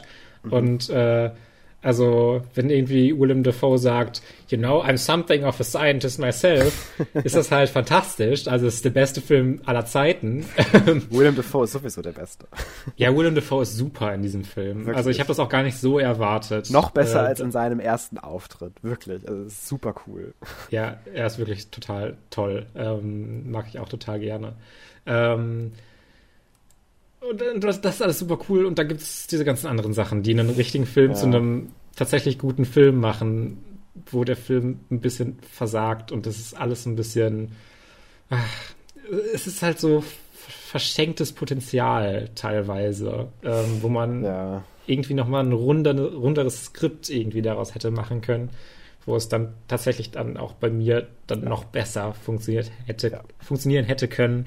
Ähm, aber gerade wenn ihr die Verbindung zu den vorigen Spider-Man-Filmen auch habt, guckt ihn euch auf jeden Fall an, natürlich. Also der also macht halt, der ist halt super spaßig. Und ja. wenn ihr gar keine Ahnung von dem äh, MCU hat, wäre ich vielleicht vorsichtig. Ich glaube, das ist einfach sehr viel. Ja. Also, what the fuck is happening? Und warum ist das jetzt so videospielig, dass er jetzt auch einfach nur irgendwie sechs Villains finden muss in dieser Welt? Ähm, und äh, ich glaube, dann verwirrt es einen sehr, aber wer, wie, wie viele Leute gibt es wirklich, die diesen Wissensstand zu Spider-Man haben, frage ich mhm. mich dann immer. Ja, und also, ich, ja, ich, ich sag da gar nichts mehr zu, ich gebe dir einfach recht, ähm, weil ich das ja auch sehr ähnlich sehe und äh, ja, äh, einfach nochmal unterstreichen will, wie viel Spaß wir beide im Kino hatten. Vor allem, was man auch dazu mhm. sagen muss, in einem deutschen Kinosaal wurde mehrfach geklatscht und ge gejubelt während des Films. Das kann man sich gar nicht und vorstellen. Geweint. Und, ge und laut hat, lautstark geweint. Äh, und das, das, das hört man auch selten. Also, also das war halt, als Toby kam, als Andrew kam, äh, geweint wurde dann, als Aunt May gestorben ist und irgendwie beim Ende nochmal, als äh, als er dann halt, wie du schon erzählt hast, sie dann auffängt und dann irgendwie diese Parallele zu Gwen Stacy gezogen wird. Äh, und es wurde gejubelt aus irgendeinem Grund, das können wir vielleicht auch nochmal kurz ansprechen, bei der Post-Credit-Scene. Äh, ja, bei der ersten Post-Credit-Scene wurde gejubelt, nicht bei der zweiten. Doch, bei beiden ein bisschen. Ja, also bei der ja, ersten bei, noch mehr. Ach so, ja, bei der zweiten ja auch aus einem dummen Grund. Aus einem dummen Grund, da wollte ich eigentlich drauf hinaus. Aber wir können erstmal zur ersten, denn die erste Post-Credit-Scene ja. ist Venom. What? Ähm, Tom Hardy kommt ins, äh, on screen und plötzlich eruptet hinter und vor uns so ein bisschen so, wow, yeah, oh mein Gott. ja. Und wir gucken uns auch so halb an und so, hä? Für Tom Hardy? Wirklich? Wer hat überhaupt Venom geguckt? Gerade ähm, weil dann kommt Tom Hardy ja doch nicht ins MCU, was das so lustig witzig. ist. Er wird dann halt, also das habe ich jetzt erst gecheckt, das habe ich während des Films gar nicht so realisiert. Er mhm. wurde ja auch wegen dieses Spells rübergezogen in das Universum, den Doctor ja. Strange gemacht hat. Und aus irgendeinem Grund, also ich, er kennt doch auch nicht Spider-Man, oder? Peter Parker, was weiß ich, ist ja auch egal. Ähm, und äh, dann werden sie halt mit den anderen Villains auch am Ende des Films wieder zurückgesendet, äh, wo ich mir auch so dachte, okay, schön, dass ihr die jetzt geheilt habt, aber die sterben doch jetzt trotzdem, oder? ähm, aber egal. Ähm, aber ein bisschen von Venoms Black Symbiote Goo bleibt auf dem Tisch liegen und bewegt sich. Das heißt, es ist geteased, dass wenn die Producer Bock haben, irgendwann auch mal Venom im MCU vorkommen darf. Äh, da rechne ich aber nicht schnell mit. nee. Und äh, das war auf jeden Fall der erste äh, Cheer, wo wir so ein bisschen weirded out waren. Aber noch der zweite war noch besser. noch besser war es, als in der zweiten Post-Credit-Scene ein wirklich richtig cooler Trailer zu äh, Multiverse of Madness, dem neuen Doctor Strange-Film, der im Sommer kommt, sich auf einmal äh, Wanda im Bild befindet. What? Für alle, die irgendwie auch nur halbwegs das MCU verfolgt haben, war das keine Überraschung. Aber anstattdessen, äh, dass das einfach nur kurz, ah, cool, Wanda durch den Raum raunte, waren halt tatsächlich auch einige, die so what, wow, irgendwie so ein bisschen gejubelt und geklatscht haben, wo ich auch ein bisschen gelacht habe. Ja, also auch also, aktiv gequietscht, so. Ja, wirklich. Es ist Wanda in diesem Film. Und ich dachte mir halt auch so, I mean, yes, Wanda ist halt schon geil ja, und, ja, und Elizabeth Olsen also, ist a goddess, aber muss ich dafür jetzt klatschen, weil ich das eh schon wusste? Nee. um, ähm, aber es war irgendwie ganz süß, dass man halt auch sieht, wie, wie beliebt sie auch einfach ist, like Jesus. Äh, hätte ich gar nicht mit gerechnet, dass sie so eine Popularity hat. Also Multiverse of Madness wird ja Geld drucken, äh, glaube ich. Ähm, genauso wie Spider-Man jetzt. Vielleicht nicht ganz genauso, aber auch einiges einspielen, da bin ich mir sehr sicher. Äh, und der Trailer sah halt einfach sehr geil nicht. aus. Wie bitte? ein Flop wird das jetzt nicht. Nee. Und ich finde, der sah halt auch einfach sehr cool aus, was wir so gesehen haben bis jetzt. Ja, auf jeden Fall. Also. Und für mich ist halt auch sehr die Hoffnung, dass sie äh, bei diesem Multiversum-Ding halt wirklich das ein bisschen auch nutzen, um dem irgendwie eine eigene Geschichte zu erzählen. Ja. Und das Also- wird es ja mit Wanda äh, auch mehr machen. Und äh, ja, dass der Erfolg von Spider-Man No Way Home jetzt nicht so unbedingt heißt, oh, okay, dann machen wir halt den krassesten Fanservice die ganze Zeit und das war's. Also ich kann mir schon vorstellen, dass wir einiges an Fanservice kriegen werden.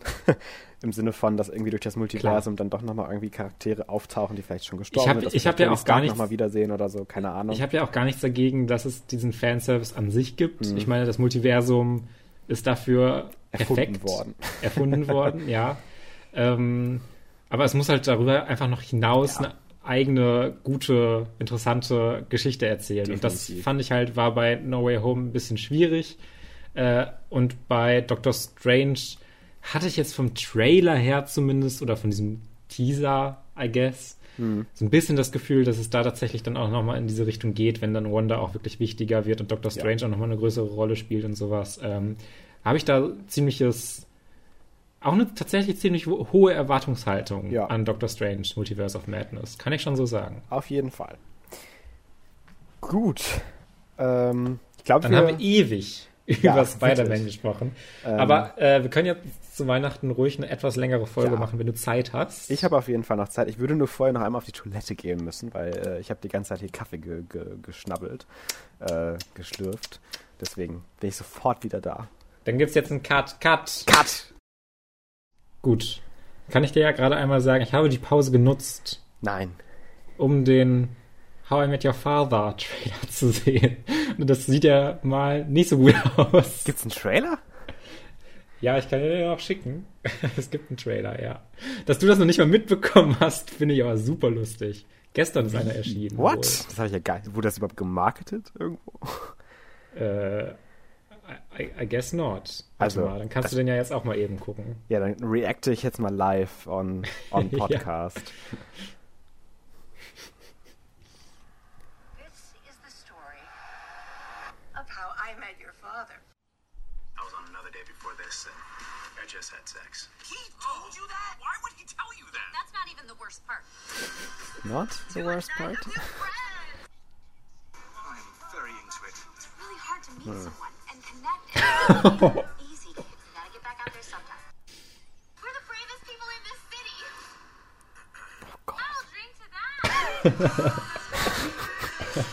Jesus. I mean. Ah, nee. Not, Nee. not, not sure if I'm gonna watch that. Honestly. Ja, ich dachte mir auch so, oh, ich hätte jetzt nicht gedacht, dass es so schlecht aussieht. Ja, also. Äh, äh, äh, what? äh, ich, ich bin ein bisschen geschockt gerade, dass, dass es Also so das- schlecht das- aussieht. Also, dass es irgendwie gefühlt zehn Jahre dauert, bis da dieses, diese Sequel-Serie kommt und es dann so und dann so eine Scheiße. kacke also, aussieht, ja. I mean, Naja. ach, ja, nee, nee. How I Met Your Mother is dead. Just let it rest in peace. Ja, wirklich. Äh, speaking of dead and peace, keine Ahnung. Death and Okay. Peace. Äh, äh, The Witcher. äh, ich ich habe keine bessere Überleitung gefunden als Dead and Peace. Äh, ja, The Witcher. Äh, ich habe ja angekündigt, dass die zweite Staffel von mir geschaut worden ist. Ähm, du hast ja noch nicht mal die erste gesehen, deswegen versuche ich mich so ein bisschen äh, um die Spoiler herum zu bewegen. Was mit so Ja. einer Second Season Discussion Also- schon ein bisschen schwieriger wird. Also brauchst du nicht unbedingt. Also es Okay. ist halt nicht so, dass da jetzt irgendwie große. Ich, also ich weiß auch schon, dass ein paar Charaktere sterben, die auch bei den Buchfans beliebt waren. äh, ja, äh, ja. ähm, also, ähm, also es ist nicht so, dass ich da jetzt komplett gar nichts drüber weiß. Und dieser Hauptkonflikt ist mir ja durchaus bekannt. ja. Das Ding ist halt, äh, um, um vielleicht das auch nochmal einzusortieren, für die, die das nicht mehr im Kopf haben. Die erste Staffel von The Witcher fand ich okay. Fand ich ganz, ganz cool. Also ich hatte damit Spaß, ich mag die Welt und Henry Cavill ist halt auch einfach der Witcher. Also er ist halt auch einfach, äh, äh, was ist sein Name nochmal? Geralt.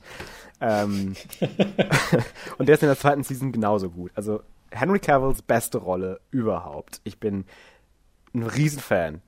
Das Komische daran ist nur, dass er halt auch irgendwie so ein bisschen so wirkt, als ob er so in einer, in einer Show mitspielt, die eigentlich so ein ganzes Level besser ist als die, die der tatsächlich hat. Weil der- The Witcher ist immer noch nicht geil. äh, es ist ein bisschen besser als Season 1 für mich zumindest, als jemand, der die Bücher und die Spiele nicht kennt. Äh, und ich so nicht infuriated werden kann, wenn irgendwelche Figuren, die anscheinend ein Hauptcharakter in den Büchern sind, in der zweiten Folge nach 10 Minuten Screentime sterben.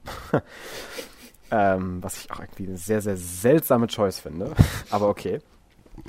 Äh, das, was ich an der ersten Season nämlich nicht so mochte, war, dass es von dem Erzählstil sehr all over the place war, weil es ja diese ganzen Kurzgeschichten erzählt hat und dadurch in, in den Time, Timelines sehr am Jumpen war.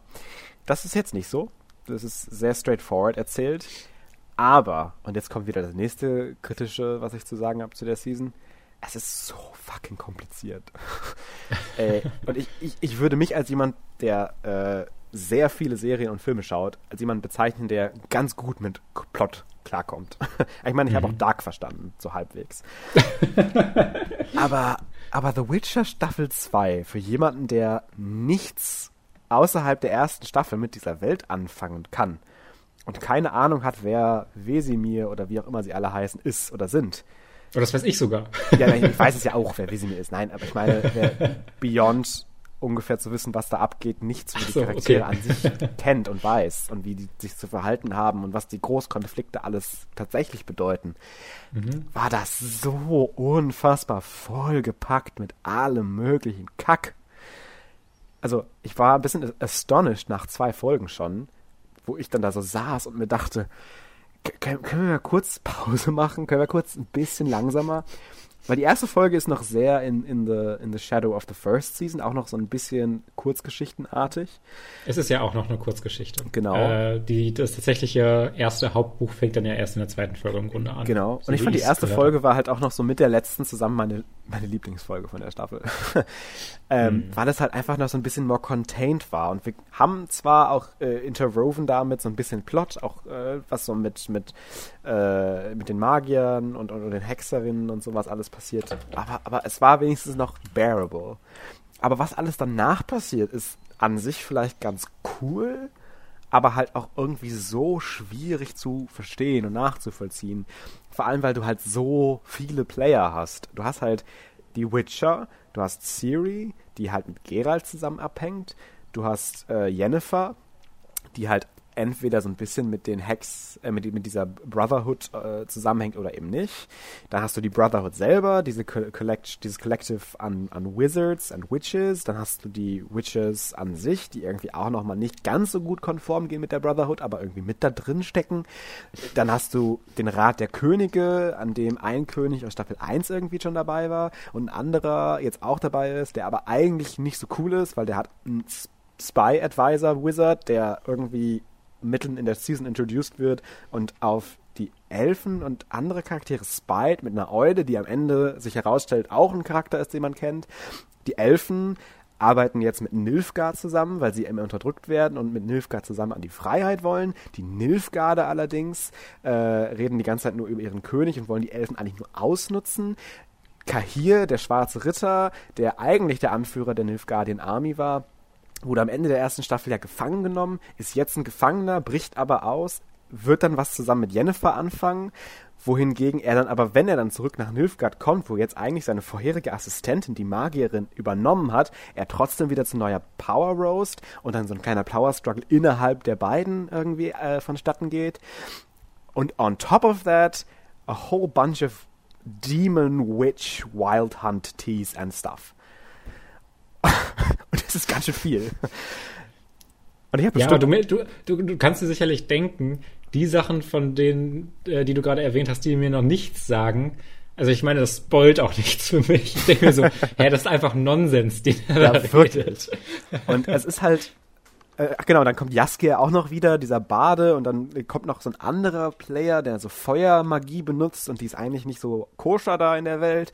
Und der will auch irgendwie was mit Siri und alle wollen Siri, aber manche auch irgendwie nicht so. Und ah, äh, it's a lot. Und manche Sachen funktionieren richtig gut und das Production Value ist auch ein kleines bisschen besser noch wieder als in der ersten Season. Ähm, und gerade so ein, zwei Momente, wo dann tatsächlich auch ein bisschen was geteased wird und wo auch tatsächlich ein bisschen was passiert, so vom Plot, äh, gerade von diesem Mystical World Plot, ich finde die Politik ist richtig schrecklich geschrieben in dieser Serie, ähm, ist richtig geil. Und das Ende, die letzte Folge, gefällt mir auch richtig gut, weil wir e echt ein bisschen Action bekommen, die auch ganz gut ist. Äh, und auch tatsächlich ein bisschen äh, Teases, die richtig spannend sind und Spaß auf mehr machen. Aber dazwischen passiert manchmal entweder gar nichts oder zu viel. Und es ist sehr, sehr weirdly geschrieben. Und äh, das war ja in Staffel 1 auch schon so. Der, die, Serie denkt so ein bisschen von sich, sie ist so das neue Herr der Ringe slash äh, äh, Game of Thrones. Aber er hat halt nicht halb so gutes Writing wie either of Oh, those da, things. da, da habe ich auch noch eine Serie geguckt, die in dieselbe Kategorie fällt. Ich glaube aber noch schlechter. äh, und und äh, wie gesagt, es ist halt nicht schlecht. Es ist halt nur so ein bisschen semi-gut, wenn überhaupt, oder okay. Und das Writing ist nicht so geil. Und es ist halt viel zu vollgestopft mit allem Möglichen. Und, und das muss ich jetzt irgendwie auch nochmal dazu sagen, das tut mir immer so ein bisschen leid, das so persönlich zu machen. Deswegen will ich auch eigentlich gar keine Namen nennen. So, so 40 bis 60 Prozent irgendwo dazwischen dieser Serie ist einfach richtig miscast. Das Casting, beziehungsweise die SchauspielerInnen, die hier mitspielen, sind teilweise so schlecht, dass es laughable ist, dass sie denken, dass das jetzt ein Hauptcharakter werden kann mit dem Talent, was dieses, dieser Schauspieler, diese Schauspielerin zu diesem Charakter bringt. Und es fällt halt deswegen auf, weil Henry Cavill als Geralt i- im Vergleich zu allen, auch den Guten, meilenweit besser ist und absolut jeden ausnahmslos an die Wand bumst und spielt. Siri kann so ein bisschen Also mithalten. beides literally in der Serie. Beides literally in der Serie. Wobei er bumst, glaube ich, nicht einmal in dieser Staffel. Wie bitte? Das Nein. ist aber nicht mein Gera. Das ist nicht dein Gerard. In der ersten ja schon, aber in der zweiten gar nicht. Ich glaube, der küsst einmal eine und das war's. Ähm, und äh, ja, aber das fällt halt schon auf. Und auch von den Hauptcharakteren. Ich sag, ich bin Wesimir. Unfassbar komisch gecastet und richtig scheiße. Der sieht so ein bisschen aus wie Joe Exotic. ähm, und, äh, und, und Jennifer äh, in ihren tatsächlichen ernsten Szenen ist sie halt auch wirklich nur TV-Level. Und äh, das ist ja auch eine TV-Show, aber trotzdem irgendwie ein bisschen schwach. Und auch Jaskia ist so unfassbar nervig als dieser blöde Bade, der die ganze Zeit nur Comic Relief ist. Ah, Kotz, Brech, tötet ihn doch endlich. Und es sind halt so viele Sachen da, wo ich mir denke, auch die Elfen. Für mich sind Elfen halt, und ich kenne jetzt die Bücher und die, die Spiele nicht so gut, aber für mich sind Elfen halt als andere Spezies schon auch anders als Menschen. Also vielleicht irgendwie ein bisschen erhabener oder, oder mächtiger verbunden mit der Natur oder sowas alles. Und hier sind Elfen halt literally einfach nur Menschen mit langeren Ohren. Und es ist halt nichts in deren, in den Schauspielern, niemand spielt auch nur halbwegs anders, als wenn sie jetzt einen ganz normalen Menschen spielen würden. Und dann rennen die da tatsächlich mit den Elfen durch irgendwelche Aquädukte durch und sind alle hinterher voll scheiße. Und ich denke mir so, das sind doch keine Elfen. Also das, ich finde diese Choices halt alle so weird. Und selbst wenn das in den Büchern so ist, dann finde ich es halt in den Büchern auch weird, weil das ist irgendwie, dann kann man sich auch sparen, dass es Elfen sind. Da kann man auch sagen, das ist irgendwie eine religious minority oder sowas, was auch immer. Das bringt dann halt nichts. Und es ist richtig seltsam. Und ähm, äh, der Plot progressed auch auf so eine seltsame Art und Weise, dass immer ganz, ganz viel passiert, der Plot an sich aber nur sehr langsam voranschreitet und dann in den letzten zwei Folgen explodiert und plötzlich ganz viel kommt, was auch alles aber sehr schlecht und poorly set up ist. Ein Beispiel davon ist zum Beispiel, dass irgendwie über die Staffel, und das ist auch nur so ein Subplot am Anfang und dann wird es ein bisschen wichtig, aber man kriegt es auch nicht so richtig mit, bis man dann denkt, oh, okay, dass die Elfen irgendwie schon lange keinen Nachkommen mehr bekommen haben. Ich habe es nicht so ganz verstanden. Äh, Und dann so ein Dämon da ist, äh, Voleth Meer, und äh, das ist so eine Demon Mother, the Deathless Mother, was auch immer. Und sie verspricht dann ihr irgendwie, dass sie jetzt schwanger wird, wenn sie was auch immer macht. Ich habe schon wieder ein bisschen vergessen, um ehrlich zu sein. Äh, und dann wird sie halt schwanger und das realisiert man dann aber auch gar nicht, weil es irgendwie so ein, zwei Folgen gar keine Rolle spielt und auf einmal kommt sie wieder, hat so einen riesen Schwangerbauch und ich denke mir so, ach ja, stimmt, da war ja was. Was war denn das nochmal? Ähm, und dann kriegt sie das Kind am Ende und dann wird das Kind halt irgendwie getötet und das führt dann anscheinend schnell dazu, dass die Elfen jetzt doch äh, wieder für Nilfgaard kämpfen wollen, weil als das Kind geboren wurde, dachten sie erst so, boah nee, wir können ja auch ohne Nilfgaard überleben. Guck mal, wir haben jetzt ein Kind bekommen. Leute, wir pflanzen uns selber fort. Und dann geht es aber tot äh, und dann äh, ist es irgendwie so eine Intrige und dann denken die erst, ah, wer war das? Und dann sagen die, die eigentlich dafür verantwortlich waren, äh, das Königreich war das. Okay. Und dann kämpfen sie dann irgendwie gegen das Königreich oder wollen gegen das Königreich kämpfen, ohne das auch nur zu hinterfragen. Weil jetzt sind sie natürlich wieder mit Nilfgaard zusammenbeleidigt. Und ah, es ist so messy und auch so all over the place. Und am Ende dieser Reveal ist dann, dass Kaiser Emir van Emrys, der auch in den Büchern und Filmen äh, und Spielen, glaube ich, eine große Rolle spielt, als, als der Kaiser von Nilfgaard, der große Böse, die White Flame, dass er Siris Vater ist. Dum, dum, dum. Ja, und dann ist die Staffel vorbei. äh, ich weiß nicht, ich habe mich so ein bisschen, in, bisschen, bisschen in Rage geredet, vielleicht äh, vorsichtig. Auch, ich fand es gar nicht so schlecht. Also, ich hatte ja Spaß und ich, ich will ja auch die dritte Staffel gucken. Aber äh, es war halt sehr viel nicht gut. Das finde ich halt schon so ein bisschen verrückt dafür, dass es irgendwie in dem Jahr, in dem die erste Staffel erschienen ist, irgendwie die erfolgreichste Netflix-Serie war, die gab. Die gab. dass da halt, dass da halt solche krassen Sachen wohl auch einfach so ein bisschen unstimmig sind und auch diese Entscheidung dann, Ja. das so komplex zu machen, aber dann auch so ein bisschen so einen Mittelfinger an die Bücher zu zeigen, Mhm. Ist halt so, so merkwürdig, weil für wen wird das dann so komplex gemacht, wenn nicht für die Buchfans? Eben, und das, äh, ein guter Freund von uns äh, ist halt auch ein sehr, sehr großer Witcher-Fan, der hat auch alle Bücher gelesen, hat alle Spiele durchgespielt, mehrere Male, glaube ich, keine Ahnung.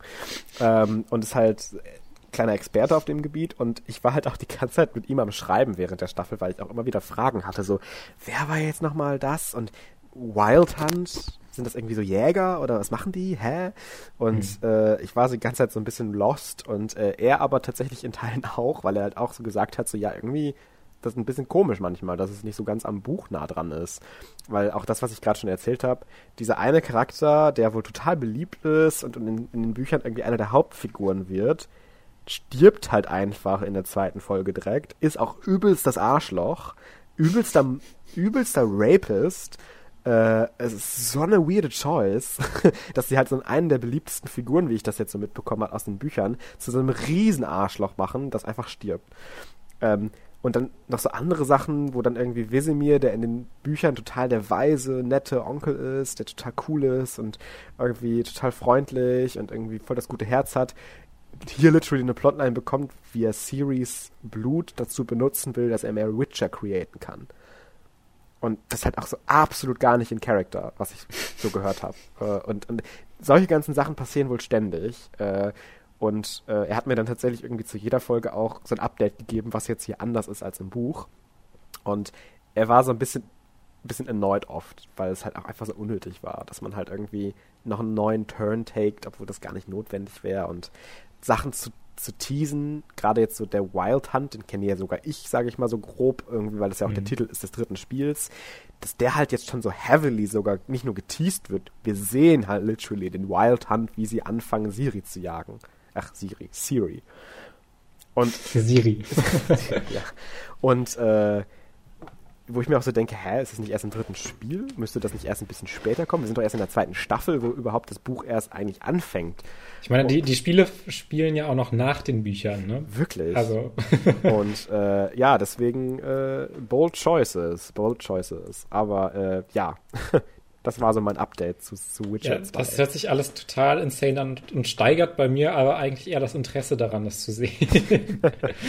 ja, äh, also es ist also ja auch ich- gut produziert und so, ne? Deswegen kann man kann sich das auch angucken. Aber Ja, ja, ich, ich, ich habe halt letztens mal tatsächlich das allererste Witcher angefangen. Also es gibt ja nur drei, das erste Witcher angefangen. ja.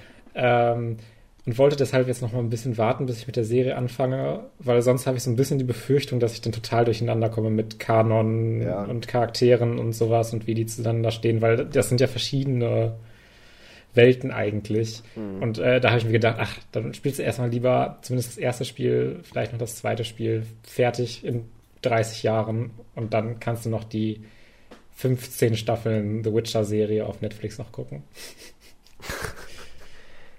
naja.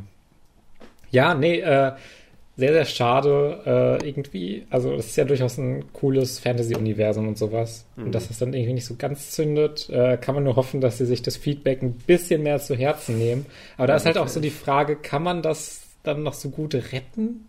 Kann man dann einfach so sagen, wir retcon jetzt vielleicht doch Sachen in der dritten Staffel? I mean, also ich, ich kann ja nichts sagen zu irgendwie Accuracy großartig. Nur das, was ich so mitgehört habe, ne? Und ich glaube auch nicht, dass es ganz lost ist, weil jetzt auch mit den ganzen Teases alle Player an so einem Punkt sind, wo man sagen könnte, okay, wir nehmen jetzt jede Storyline und machen da jetzt erstmal für sich genommen eine ganz gerade Geschichte draus, die auch Sinn ergibt. Und dann gucken wir, ob es da Überschneidungen gibt, die man löschen kann und mit anderen Stories zusammenweben kann, damit wir nicht mehr so viel Mess haben. Weil das ist ein ganz guter Punkt gerade, weil wir halt so drei, vier lose Plotpoints, die geteased wurden, haben, äh, die aus etwas anderem entsprungen sind, diese Staffel. Und wenn man das jetzt nicht ganz verhaspelt, kann man da durchaus was machen. Aber ich glaube halt nicht mehr so dran. ähm, weil äh, wenn man jetzt schon so off the rails geht und jetzt schon so unheimlich crazy Zeugs einfach abzieht, kann ich mir halt nicht vorstellen, dass die Leute so sagen, also die Verantwortlichen dahinter, ja, okay, jetzt machen wir es aber mal wieder ein bisschen Piano. äh, das, so hat das noch nie funktioniert und deswegen Nee. bin ich mir recht sicher, dass es äh, weiterhin crazy bleibt. Ob es gut crazy oder schlecht crazy bleibt, ich glaube, das ist eher die Frage. Ja, sehr interessant. Ähm, gut, dann haben wir aber auch eine sehr, sehr extended Folgenlänge Ja. mittlerweile und können dann, glaube ich, auch Schluss machen. Also ich hätte auch auf jeden Fall noch Themen, aber sind jetzt auch nicht so wichtig. Also das Rad der Zeit habe ich immer noch weiter geschaut. Da kann ich dann aber mal drüber reden, äh, wenn die letzte Folge erschienen ist. Dann Ja. nächste Woche, wenn da ganz regulär eine Folge kommt, sonst übernächste. Ähm, und auch noch so Filme und andere Serien, die jetzt tatsächlich auch irgendwie ganz gut gepasst hätten an so ein paar Stellen, wo ich mir dachte, oh, da wäre das ein guter Einstieg für eine Überleitung zu dieser Serie. Ähm, aber das kommt dann alles in den nächsten Wochen. Ich kann mir das aufspannen. Ist nicht alles mega aktuell. Ähm, nur als kleiner Tease, ich habe auch Fast and Furious 9 gesehen. Oh, wow. Äh, da rede ich dann aber in einer der kommenden Wochen drüber. Das wäre jetzt, glaube ich, zu viel. Ähm, ich kann dir den ja noch mal als Hausaufgabe geben. ähm, Bitte nicht. Ja, äh, wo wir aber gerade schon bei Hausaufgaben sind, Felix. Äh, du musst mir ja noch einen neuen Film geben, den wir dann in zwei Wochen besprechen können. Fabian, ich muss dir gestehen, ich habe mir absolut keine Gedanken gemacht und ich bin so ein bisschen überrumpelt.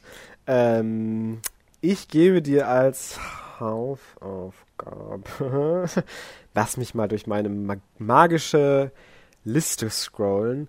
Ach nee, scheiße, ich habe ein neues Handy, ich habe keine Gebe Liste ich dir, mehr. ich gebe ich gebe dir Ähm, The Power of the Dog. Lass mich mal nicht durch meine magische souverän, Liste habe ich mir natürlich sondern mal überlegen, ob ich mich erinnere. Ähm, auch wenn Äh, ich was da so ein so bisschen drüber geredet habe, äh, glaube ich, im Podcast, ist dann doch, glaube ich, ein bisschen was, wo man auch drüber reden kann noch zu zweit. Habe ich gar nicht darüber geredet. Ja, das ist, das ist ja perfekt. Guck mal.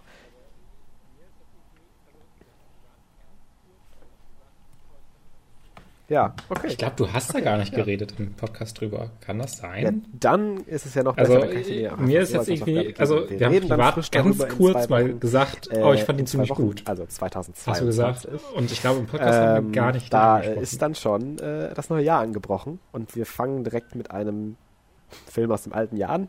Äh, the Power of the Dog mit Benedict Cumberbatch und äh, so ein paar anderen Leuten.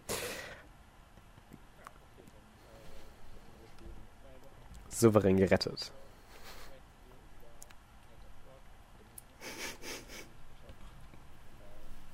Ja, okay, dann äh, gucken wir den in zwei Wochen. Gut. Nächste Woche sprechen wir Wow. über Hand of God. Den muss ich mir auch noch ansehen, habe ich auch noch nicht geschafft. Coolio. Ähm, gut, und damit sind wir für Und diese Woche durch mit dieser extra langen Folge. Es bleibt uns nur noch zu sagen: Fetch those Films. Stay funky.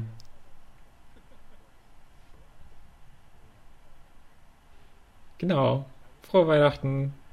Wer weiß, wann diese Folge erscheint und dann die nächste guten Rutsch sicherheitshalber mal. Geil.